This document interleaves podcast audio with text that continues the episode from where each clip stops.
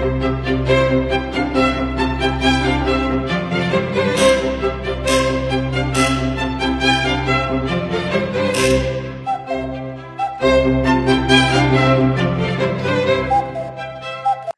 位好，我是许军老师，很高兴呢，今天来讲一讲一个话题，叫做新型传销。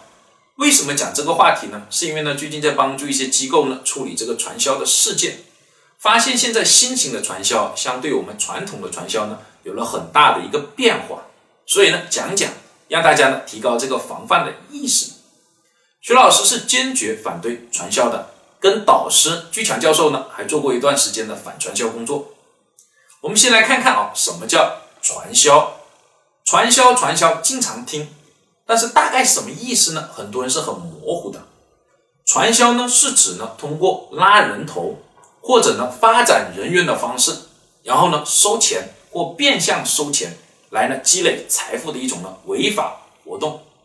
它的特点，第一个叫转移财富，也就是他怎么赚钱呢？就是通过转移别人的财富。哎，把你的别人口袋的钱呢掏出来，然后呢，我们再重新分，哎，就是这样的方式来赚钱。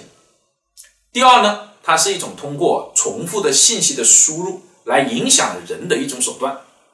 比如说，我们看过的一些片段，大量的这种呢，开大课，找呢各种各样的来给你呢洗脑子，啊，拼命说这个怎么好，这个怎么好，这个怎么好，哎，听得你头昏眼花的，啊，就要说啊，好好，就接纳这一套。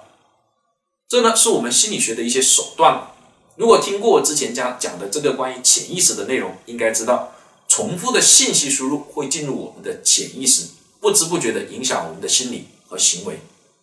第三个特点呢，则是呢，这是一种违法的活动，哪怕呢戴上很多呢合法的一个帽子或者面具，比如说呢戴上扶贫的帽子，戴上了慈善的帽子，但事实上所做的事情上还是呢违法的，这个一定要谨记。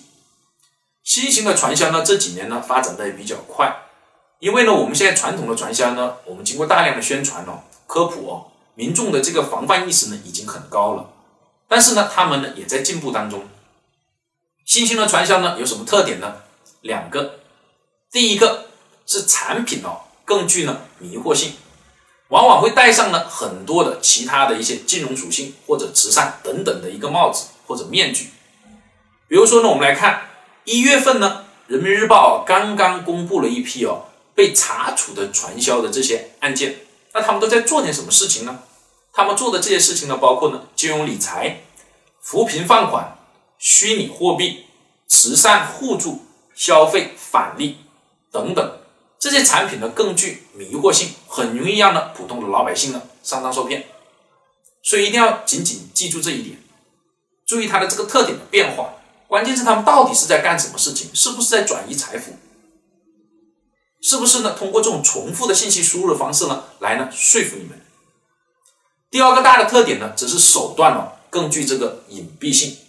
传统的传销大部分是靠这个限制你的人身自由，强制性的要你的身份证，没收你的这个手机等等，还有那些抓住你的把柄，让你同流合污等等这种方式呢，让你被动的接受呢他的这一套。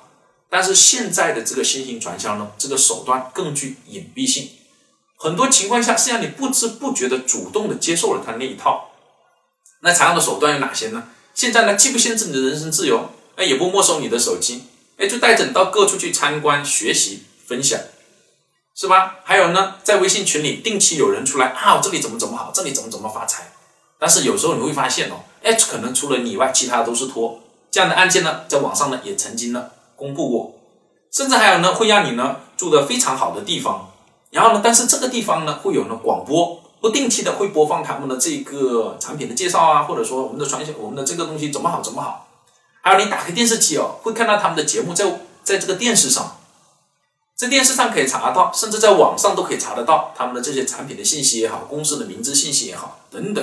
还有一些呢，这种传销组织呢会出书，出书。哎，这些都是可信度比较高的东西，因此会不知不觉的让你主动的掉进这个坑里面。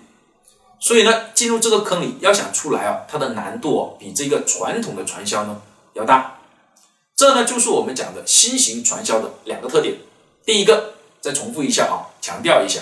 第一个是呢，产品呢更具迷惑性，会戴上各种各样的面具；第二个呢，则是手段更具这个隐蔽性，让你主动的掉入那个坑里面去。希望大家能够警惕。谢谢大家。